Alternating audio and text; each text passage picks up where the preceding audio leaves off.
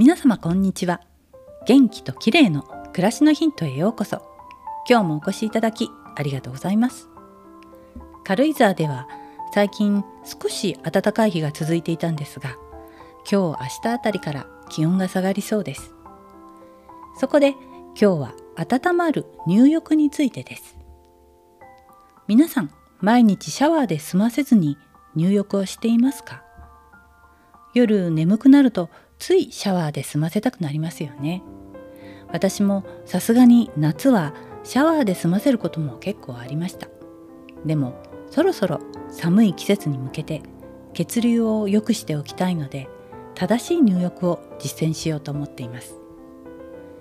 入浴は自律神経を安定させるためにもとても重要なんですね。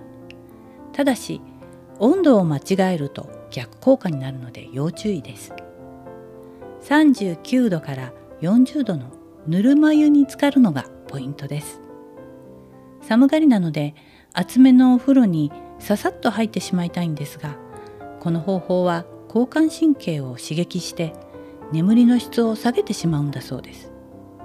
血圧の高い人も脳卒中や心筋梗塞のリスクが高まるので NG です。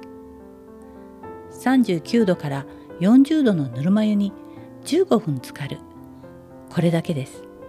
この15分が長いんですがストレッチをするとか本を読むとか皆さんも何かしら工夫してみてくださいね。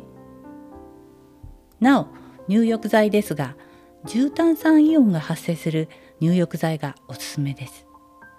ホットタブさんから出ている白い錠剤ご存知の方も多いかと思います。中性の重炭酸イオンが血液中に入ると血管内皮で一酸化窒素が分泌されます。すると血管が拡張して血流がアップし全身がポカポカになります。ホットタブさんは入浴時間は15分以上最適なのは30分以上とアドバイスしています。